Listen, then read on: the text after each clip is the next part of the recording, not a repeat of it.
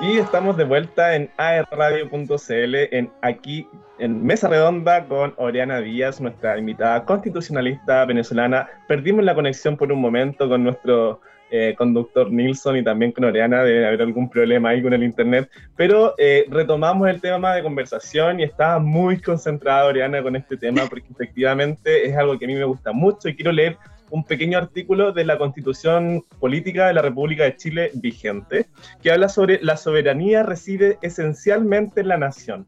Su ejercicio se realiza por el pueblo a través del plebiscito y de elecciones periódicas y también por las autoridades que esta constitución establece.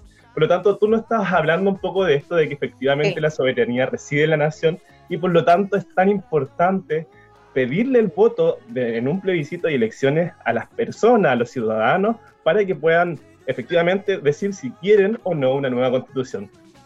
Sí, como te comentaba, eh, lo que les explicaba lo que era el voto, era justamente de eso se trata, de tu ejercicio soberano a través del voto. Y de eso se trata la democracia. La democracia es que podamos nosotros libremente elegir, libremente expresarnos, libremente decidir el rumbo de la nación. Si este tipo de cosas tan importantes como es el cambio de una constitución que es nuestro proyecto político, que en algún momento indistintamente, yo entiendo que aquí hay un, digamos, una problemática respecto al origen de esta constitución por, por la relación que tuvo en algún momento con la dictadura de Pinochet. Algunos dictadura, otros no, pero yo como por mi forma de pensar, yo creo que cuando hay violaciones de derechos humanos, indistintamente del tipo de gobierno, se tratan de gobiernos donde hay tiranía. Si no le quieren hablar de dictadura, hablen de tiranía, porque realmente la violación de derechos humanos es un acto tiránico, porque atentas contra la igualdad entre las personas.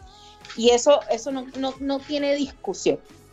Ahora, fuera de esto, para yo marcar un poco mi posición, este, fuera de esto, sí, hay un problema de origen, pero esta constitución ha tenido un montón de reformas. Cada vez que se ha reformado esta constitución y ha ido el pueblo a votar, indistintamente del número, pero en un ejercicio democrático y han votado, le han otorgado legitimidad a las reformas.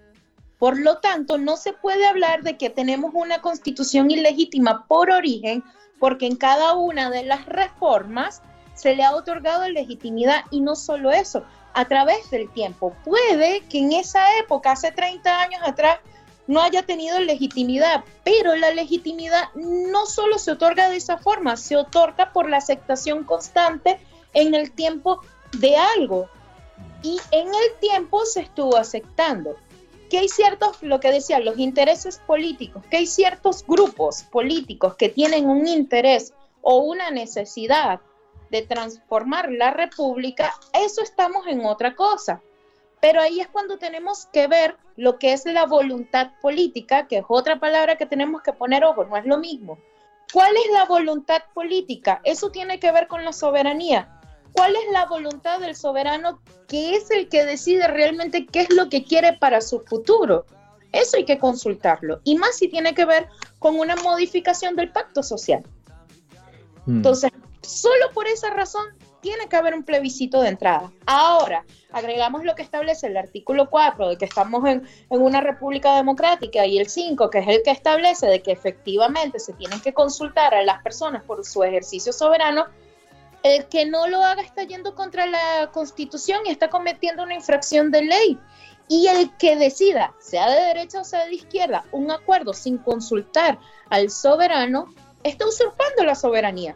Y ahí recaeríamos en lo que ocurrió con Maduro en el año 2017, cuando él directamente convocó a un proceso constituyente sin, sin consultarle al soberano y además acordó los términos en el que tenía que dirigirse un proceso constituyente. Eso es un negocio.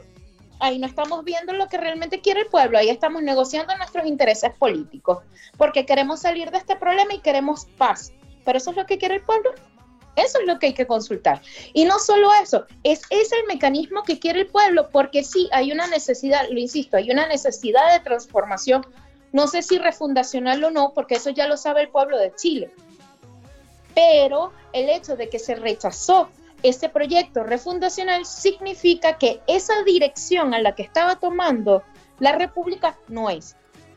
Que pueda haber otra dirección que quizás no sea tanto, pudiera ser, pero hay que consultarlo. ¿Cómo tú lo sabes? Entonces, ¿qué están haciendo los partidos políticos en este momento? Y aquí me voy a meter un poquito, pero ¿qué es lo que están haciendo?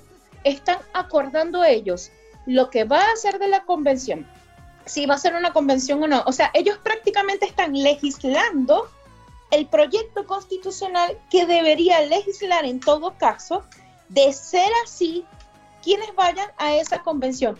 Y si es una reforma lo que ahora quiere el pueblo, no lo sabemos. Y si es una convención mixta, y si es una convención con expertos, no lo sabemos. Entonces, los, los partidos políticos lo que tienen que acordar que fue la promesa que hicieron, tenemos que iniciar un nuevo proceso constituyente. Iniciar ese punto A, línea Z, en donde van a ver ese B, C, D, E, tal cual como lo hicieron en la vez anterior, para poder seguir en ese ejemplo democrático y seguir manteniéndole la legitimidad al proceso. Porque de lo contrario nos vamos a encontrar otra vez con el mismo problema, no ahora, pero en 30 años, una nueva generación que va a decir, esta constitución es ilegítima, es la constitución del gobierno X, entonces ya no va a ser problema de la derecha, va a ser problema de la izquierda y vamos a tener en 30 años otro estallido. Qué interesante lo que comentas, Oriana, porque efectivamente eh, uno ve hoy en día las encuestas, lo, comentábamos hace un rato de la cadena, por ejemplo, ayer el presidente Boric obtuvo un 27% de aprobación y un 60, 65% de desaprobación. Y cuando uno ve las encuestas donde le preguntan a las personas cuáles son las prioridades, el número uno está la seguridad, luego está la educación, la salud y por supuesto esta crisis económica que también es consecuencia eh, por supuesto hay muchos factores, pero uno de ellos muy importante es la incertidumbre jurídica, política, social, eh, que le ha traído todo este tema constituyente a Chile. Yo estaba viendo un estudio, si me permites comentarlo, porque habla de una investigación hecha por Mega Noticias, habla de que los plebiscitos de entrada y salida costaron al país 45.300 millones de pesos. Si sumamos lo anterior el costo de la convención, que fue 20.900 millones de pesos, da un total de 66.200 millones de pesos. Si dividimos todo ese monto por los 19 millones de habitantes que tiene Chile, correspondería a cada uno 3.484.000 pesos por persona. O sea, sería interesante saber qué prefiere la gente, si el dinero o una nueva constitución finalmente. Tampoco, tampoco digamos, que regalar dinero, porque eso produciría una inflación tremenda y entre más dinero todo sube también. Pero, pero a lo que voy yo es que efectivamente hay un costo tan grande en todo este proceso que efectivamente podría ser mucho más eficiente a través de una reforma constitucional y, trabajar directamente en las políticas públicas que se necesita mejorar, porque finalmente uno dice, hay que mejorar la educación, hay que mejorar la, la salud, pero tú como constitucionalista me lo puedes confirmar, que la constitución efectivamente te garantiza el derecho, el acceso a la salud, el acceso a la educación, pero después son las políticas públicas las que regulan su forma de cómo eh, tener ese acceso a la educación. Entonces, eh, estamos en un momento tan decisivo eh, para nuestro país que, que, yo creo que cada vez estamos más convencidos de tener un plebiscito, pero ¿cómo le hacemos entender esto a los políticos finalmente, Oriana? ¿cómo, ¿Cómo podemos alzar la voz? O sea, esto es una tremenda instancia, digamos, donde los ciudadanos comunes y corrientes como tú y yo podemos expresarnos y decirle a muchas personas más eh, esta situación, pero, pero ¿cómo, ¿cómo lo ponemos en el escenario público, digamos, en, en el Congreso? No sé. Es que hay distintas formas. Lo primero, no todo podemos achacarle toda la situación en general de lo que está ocurriendo actualmente al gobierno. Algo que aprendí yo en Venezuela, y es paradójico, es que los procesos de cambio de un proyecto político no se logran de la noche a la mañana. Mínimo 10 años.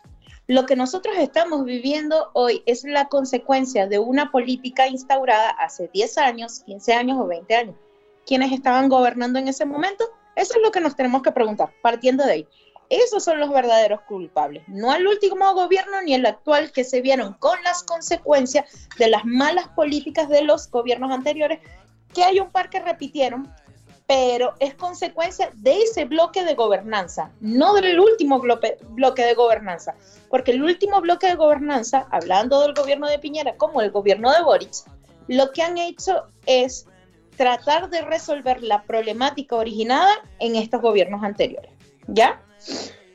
Entonces, partiendo de esa idea, si vamos a buscar soluciones actuales, tenemos que tener la conciencia que el efecto de esa solución que se busque ahora no se va a ver en un año, no se va a ver en dos, sino en 10, 15, 20 o 30 años, dependiendo del tipo de política que se elija.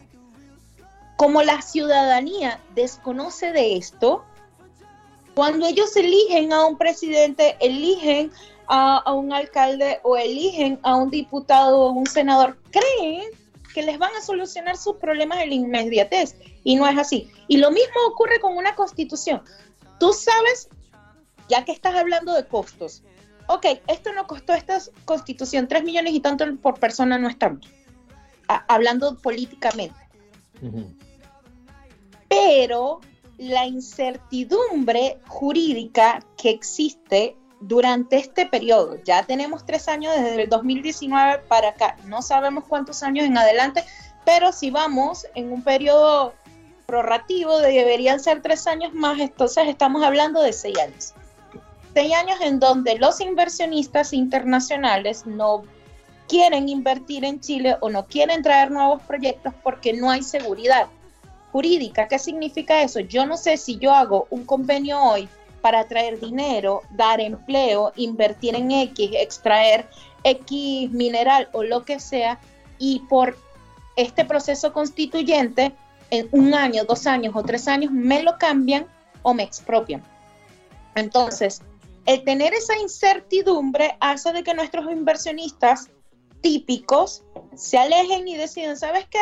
Porque la gente lo que no termina de entender es que el rico, el millonario, no le importa si hay un proceso constituyente o no, si hay una ley o no, sino que lo único que le importa es que si yo voy a invertir un dinero acá, ese dinero durante el tiempo que lo vaya a invertir responda. Y efectivamente va a mejorar la economía, va a dar empleo, va a dar todo lo demás, consecuencia de una inversión en un estado. Pero si yo no tengo un retorno de esto, me voy a otro país donde sí me lo den. De todas maneras.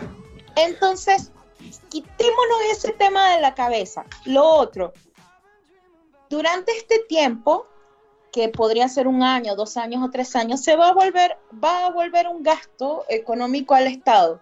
Pero ese gasto, en comparación con las inversiones que vamos a dejar de recibir, si no se resuelve esta problemática ahora, ¿cuánto va a ser? Estaríamos perdiendo más de lo que estaríamos ganando por repetir el mismo monto en un nuevo proyecto constitucional. Así es como lo tenemos que analizar conviene, efectivamente conviene darle una solución rápida porque necesitamos que vengan los inversionistas para inyectar plata a Chile para mejorar la economía, mover y empezar a saldar las deudas que nos generó la pandemia. Mm, sí, muy de acuerdo con lo, que dice Oriana, muy lúcido tu argumento, la verdad, eh, pero también tengo un análisis con respecto a lo que tú comentas de que efectivamente esto es un problema que se viene arrastrando muchísimos años eh, y que el presidente actual ni el anterior no son responsables de toda esta problemática de, mejorar los derechos sociales a las personas, pero sin duda ellos pueden tomar una decisión de cómo actuar en este proceso. Y, en ese sentido me gustaría saber cuál es tu opinión con respecto a, cómo, cómo ha sido eh, objetivamente el trabajo del presidente Gabriel Boric, porque yo creo que eh, desde cierta perspectiva los ciudadanos no están tan mal en cómo han analizado eh, o por qué están tan defraudados eh, en, la imagen del presidente Boric. Digamos que nunca habíamos tenido un presidente de la República que haya sido votado con tanto, con tanto, con tanto auge, digamos. Eh, y, en cierta manera su, su, liderazgo se vio debilitado por, por asumir muy abiertamente esta posición por el apruebo donde efectivamente hubo un rechazo muy amplio también, o sea, ha sido la elección más contundente de, nuestro país, de la historia de nuestro país. Mira, el rechazo sacó 7.882.000 votos, o sea, un 62% casi de, la población donde fue un voto obligatorio y todos nos vimos eh, envueltos en esta situación Y hoy en día, eh, algunos lo, dicen como, dicen, este es el rechazo al presidente Boric. Yo no creo que sea así, pero sin embargo, eh, influyó mucho de que él y el gobierno en general hayan tomado una postura en este plebiscito. Por lo tanto, ¿cómo ves tú la imagen del presidente frente a esta situación? Lo que pasa que Boric, al momento de las elecciones, él era como ese personaje que no representaba la típica escuela política de Chile. Y representaba a ese grupo que pidió un cambio. Por lógica, él tenía que ser el presidente. Distintamente de la posición política de cada quien, cuando ves esto así, si se exigió un cambio en donde el setenta y tanto por ciento, aunque no obligatorio, pero en ese entonces el setenta y tanto por ciento de las personas que fueron a votar querían un cambio y por eso se dio el plebiscito, en el plebiscito de entrada se aprobó eh, el que existiera una nueva constitución y poco tiempo después viene un nuevo presidente con un proyecto que, ojo, esto hay que entenderlo, este proyecto en mucho está basado en lo que tenía que hacerse y aprobarse con este nuevo proyecto constitucional. Entonces, si él creó un plan de gobierno basado en algo que todavía no existía, no puede pretender la población que él, las promesas que, eh, que, que realizó respecto a los cambios que iba a hacer se cumplan a cabalidad porque para ello dependía de la aprobación de este proyecto constitucional. Y de ahí que él abiertamente dijera, yo voy por el apruebo porque si es mi proyecto de gobierno, no puedo decir lo contrario, porque mi proyecto de gobierno depende de esto. ¿Cuál es la traba que tiene ahora? Al rechazarse este proyecto, él depende ahora de lo que decida el Senado. ¿Qué, qué se ha enfocado ahora mucho más? Mira, el tema de la seguridad, yo veo que recientemente, a raíz de que la cuestión ya se volvió un desastre y se salió de control, recientemente es que están tomando cartas en el asunto, pero no es suficiente. Y otra de las cosas que muchas de las personas no saben es que cuando él ingresó, como 500 funcionarios de carabineros salieron, porque él promovió o su coalición promovió el irrespeto a la institucionalidad de Carabineros. Parte del aumento de la inseguridad viene de allí. Tenemos menos personal policial en la calle. ¿Y por qué hay menos personal policial en la calle? Tenemos siempre que preguntarnos por qué.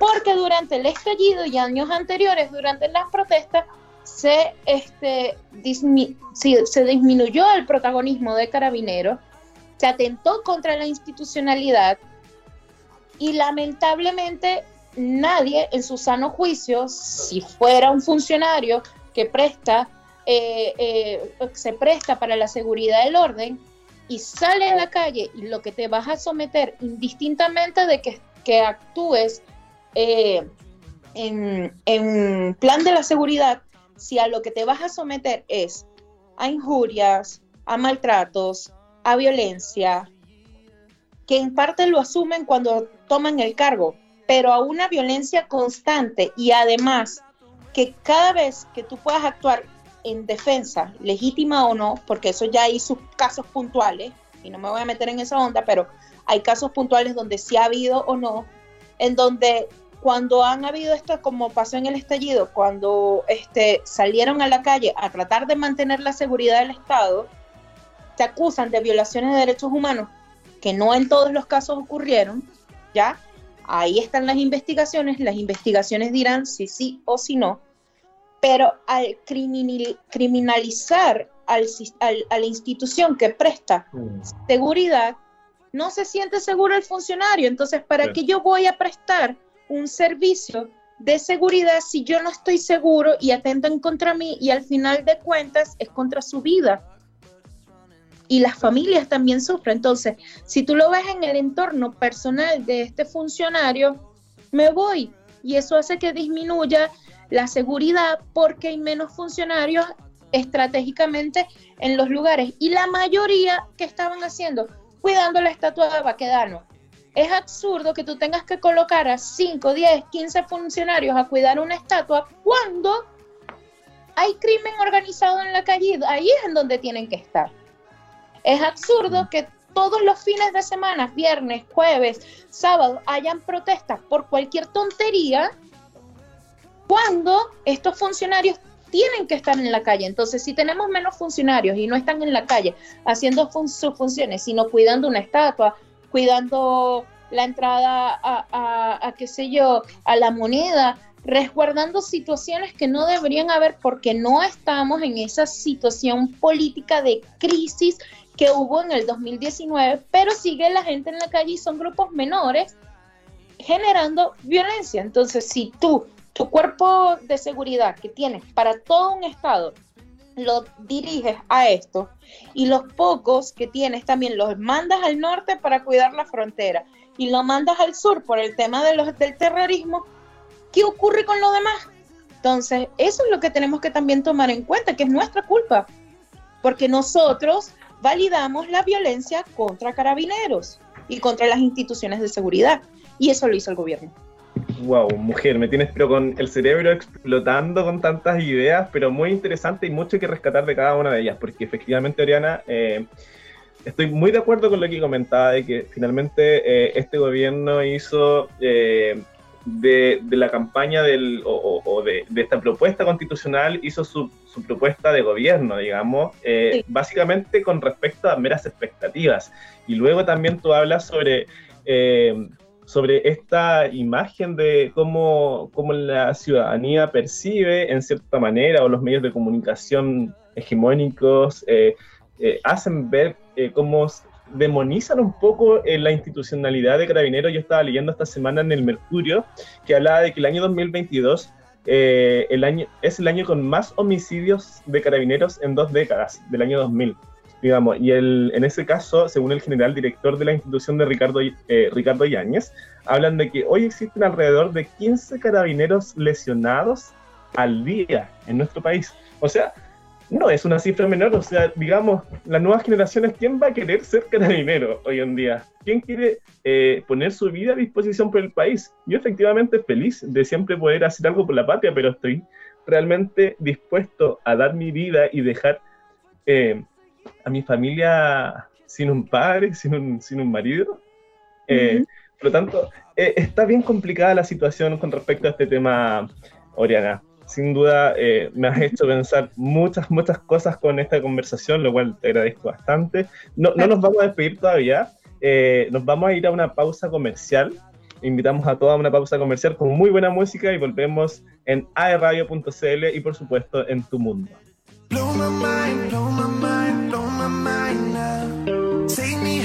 Take me high, spin me right round. Don't know why, don't know why it's burning me out. I won't get it right. Stay at home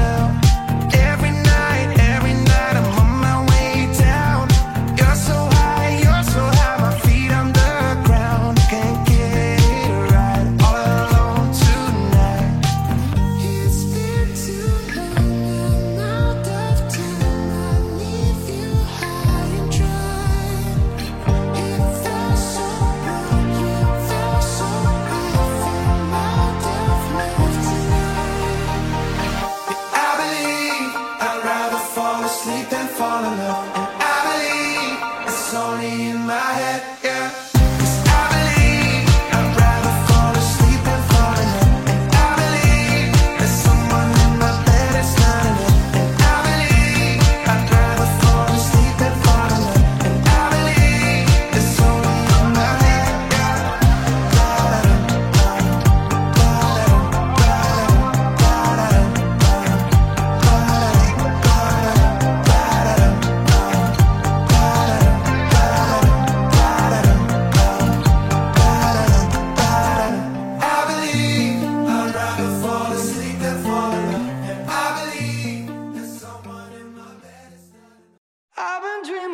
Y estamos de vuelta en el último bloque de este programa Mesa Redonda en aerradio.cl y les tengo un gran dato para todos ustedes eh, que nos escuchan y que nos ven a través de las distintas redes de aerradio. Confía tu conexión a los expertos, cámbiate ahora a la internet fibra más rápida y estable de Chile desde 7.495 pesos en tumundo.cl o llamando al 600 9100 900. Mundo, tecnología al alcance de todos. Y estamos, por supuesto, con Oriana Díaz, tremenda constitucionalista. Ha sido un tremendo agrado compartir contigo, Oriana. ¿Cómo, cómo te has sentido? ¿Cómo... Excelente. Extrayendo todo lo que a mí me apasiona y de verdad que como migrante, y esto es algo muy importante para mí, eh, expresarme por la experiencia que viví en Venezuela, que fue lo que me llevó a estudiar constitucionalismo. O sea, lo que yo estaba viendo, yo quería entenderlo y por eso estudié constitucionalismo.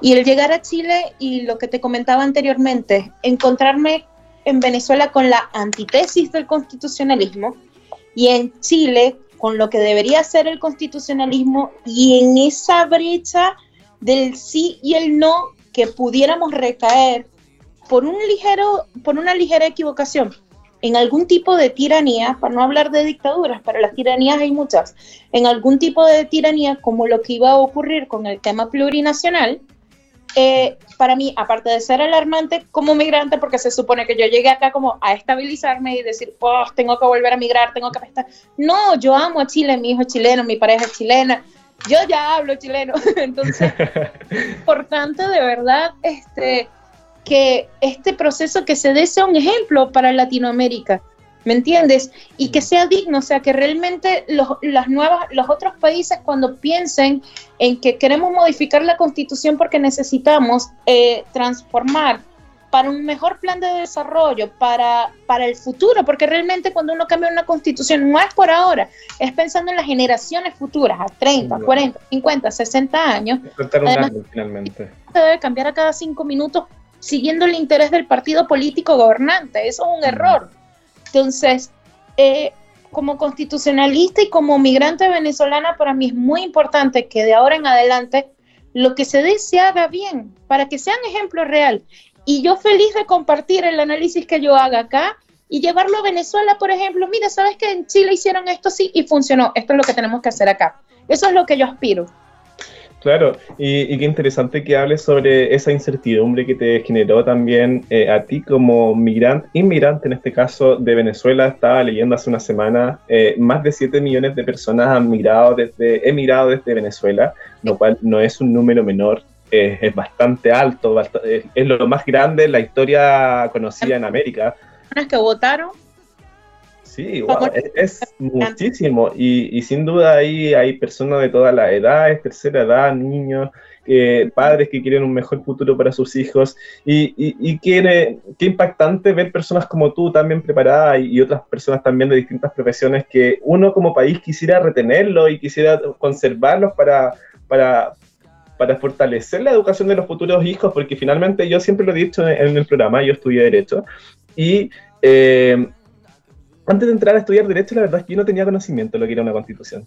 No, no sabía lo que era una constitución. Muchos sí lo sabían, muchos compañeros míos sí, pero, pero finalmente uno se pregunta, falta mucha educación ciudadana para que las personas puedan entender finalmente qué es una constitución. Ya hoy en día está mucho más eh, en conocimiento de las personas, ya eh, todos tenemos un conocimiento al respecto, pero, pero, pero falta aún más con respecto a este tema. Lo que sí te puedo decir, para que quede claro, una constitución no es un librito que se redacta a la moción de un partido político. Mm. No es algo que se adecua a un gobierno.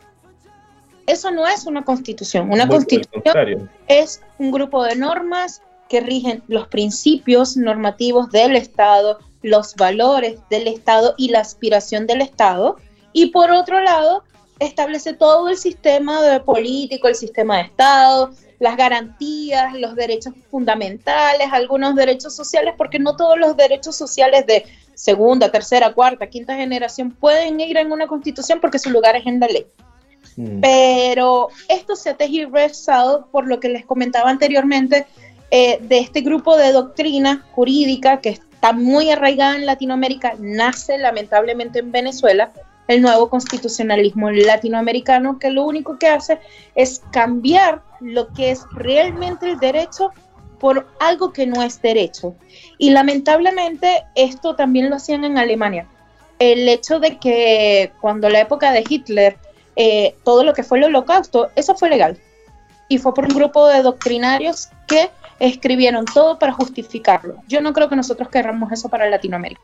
De todas maneras, eh, qué, bien, qué bien que lo comentes. De hecho, Ariana, eh, la Constitución, además de garantizar estos derechos fundamentales, por supuesto, limita el poder del Estado y de otros individuos frente a nuestros derechos fundamentales. Por lo tanto, eh, Oriana, se nos está acabando el, el tiempo, pero quisiera hacer un rapidísimo análisis de un minuto sobre este proceso que se viene ¿cuál sería la mejor opción, digamos, en el sentido de que será una comisión de expertos lo que tendría que eh, redactar una constitución si eventualmente la ciudadanía quiere una nueva constitución o directamente volvemos al nuevo proceso como lo hicimos en su momento? Eh, porque también esto puede influir mucho, no solamente en, en, en, Venezuela, como tú lo dices, para una solución el día de mañana, sino que también esto está muy de moda en América Latina en los últimos años y se está comentando esto de, de, volver con una nueva constitución en Colombia y en, bueno, en varios países de Latinoamérica. Mira, para lograr la paz es necesario un nuevo proceso constituyente. ¿Cuál? Eso tiene que decidirlo el pueblo. Por eso tiene que haber un plebiscito de entrada. Ahora, en mi opinión personal, no lo que establece la Constitución y el deber ser, sino en mi opinión personal, sí tiene que ser una convención con expertos para evitar lo que ocurrió, lo que ocurrió en, en, el proyecto que se acaba de rechazar. Sin embargo, eh, no puede ser cualquier experto. Expertos son abogados constitucionalistas y ya hay varios expresidentes y gente que no tiene nada que ver con el constitucionalismo eh, promocionándose como expertos. No, señor, un experto es un abogado constitucionalista. Eso es un experto en derecho constitucional, no otra cosa. También podrían ir algunos cientistas políticos, seguramente, algo que, que, sean ad hoc a... Por área de lo que sería una constitución. Bueno, como se dice, eh, muy vulgar, no vulgarmente, pero es muy, muy coloquialmente en Chile, eh, pastelero a tus pasteles. Correcto. No, sé si eso... Es que una persona, y yo sé que esto va a sonar mal, pero una persona que no estudió, que no tiene cero conocimiento, ponte, de medicina, ¿cómo va a legislar de medicina? Claro. Lo mismo ocurre con la Constitución. Claro, sin duda. Nosotros queremos jalar a los mejores para que podamos tener la mejor constitución y ser un ejemplo para el mundo. Si finalmente la constitución vigente de nuestro país es una constitución moderna, donde separa los, poderes del Estado, poder ejecutivo, judicial y legislativo muy bien. Y por supuesto hay muchas cosas que se podrían mejorar desde mi punto de vista. Un, necesitamos un tribunal de lo contencioso administrativo que pueda ver los temas de corrupción, colusión, etcétera, en, en el Estado. Oye, Oriana, ya nos estamos despidiendo, pero no me quiero despedir de ti sin antes mencionar tu, tu Instagram, que es Mamá Emprendedora CL, ¿correcto?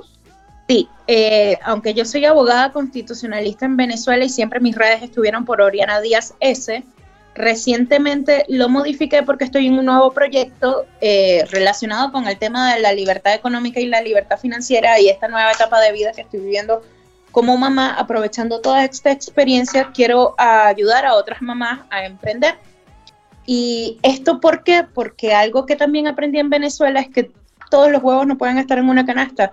Y a mí, ¿qué me sucedió como profesional? Soy muy especializada en mi área, pero en el momento que yo levanté mi voz, toda la estructura de Estado se fue contra mí y yo me quedé sin dinero, por eso emigré, entre otras cosas, pero no podía ya trabajar. Entonces yo tenía que tener un plan B, un plan C, por si acaso. Y el emprender es un gran plan de vida. Sin duda, sin duda, Oriana, muchas gracias por tu tiempo. Invitamos a todos quienes te han escuchado, a que te sigan, Mamá Emprendedora CL, tiene un muy interesante emprendimiento ahí para que lo puedan visitar. Eh, te deseo una muy bonita semana, esperamos que el proceso salga de la mejor forma, tanto para Chile como para Venezuela, y por supuesto un agrado compartir contigo. Y a ustedes, muchas gracias, feliz día. Gracias, Oriana. Y nosotros nos despedimos también de este capítulo de hoy. Lamentablemente nuestro amigo Nilson Saavedra no pudo eh, continuar en el programa por problemas de conexión, pero siempre ahí está atento. Un abrazo para él, un abrazo para Camila, para Christopher Goe, que están detrás de los controles, a Dania, nuestra productora, y por supuesto a todos ustedes, que tengan una excelente semana y nos vemos el otro lunes a las 20 horas por aerradio.cl y por supuesto por tu canal de tumundo.cl. Un abrazo, nos vemos.